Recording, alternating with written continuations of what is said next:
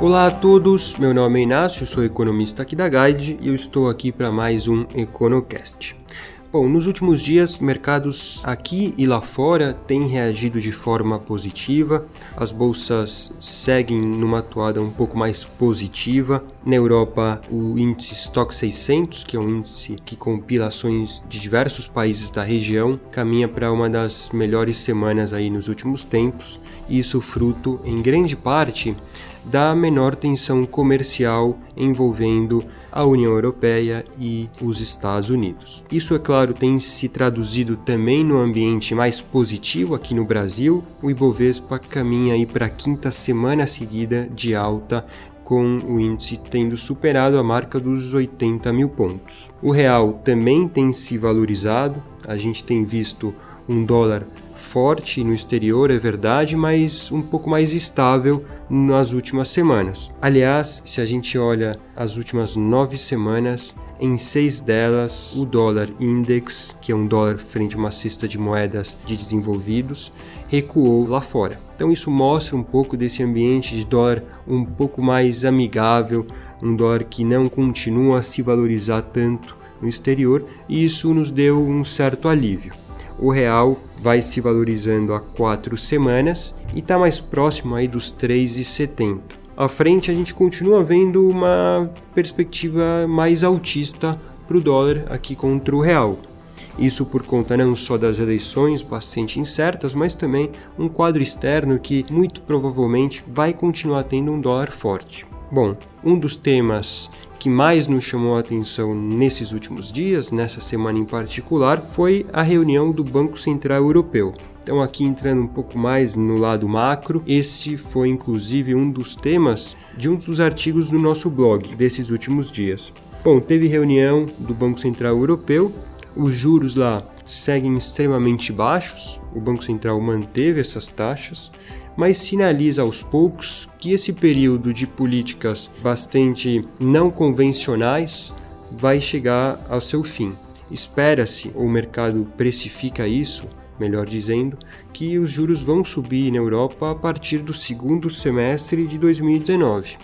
Até lá, ao menos mais um ano de juros bastante baixos, mas a tendência é que eles comecem a subir. Isso para o investidor brasileiro e também de outros emergentes é algo que merece atenção.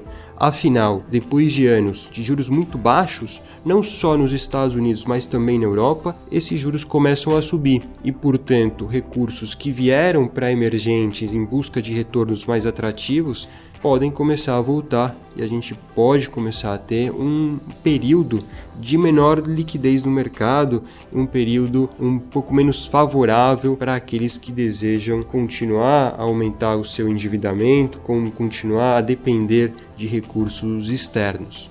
Então, esse é um recado importante que fica dessa semana. Por enquanto, fica tudo como está, os juros ficam estáveis na Europa, mas a sinalização é de que essas políticas vão chegando ao seu fim. Aliás, é curioso lembrar que nos últimos anos essas políticas fizeram bastante efeito sobre a economia, contribuíram para o melhor crescimento, e há exatos seis anos, no dia 26 de julho de 2012, o presidente do Banco Central Europeu, Mário Draghi, afirmou que faria tudo o que fosse necessário para que o euro continuasse de pé. O mercado confiou nele, acreditou nele e seis anos depois disso a situação é bastante diferente. Então, olhando para os próximos anos, há um certo sentimento de dever cumprido, embora ainda falte um tempo para uma recuperação mais completa, mas as coisas vão começando a mudar. Eu já chamo a atenção, já olhando os próximos dias, a próxima semana conta com reunião do nosso Banco Central. Essa reunião vai acontecer na terça-feira, dia 31 de julho, e no dia 1 de agosto os mesmos dias em que o Banco Central americano, o Fed, também estará reunido. Então, é uma semana de importantes decisões e sinalizações, e mais uma vez a gente vai repercutir isso em nossos relatórios, porque isso é importante para o investidor aqui também no Brasil. Bom, então fica a recomendação aí da leitura desse último texto no blog da Guide falando sobre o Banco Central Europeu, a sua decisão dessa semana que termina aqui. E a gente se vê na próxima semana, no próximo Econocast. Um abraço a todos e até a semana que vem.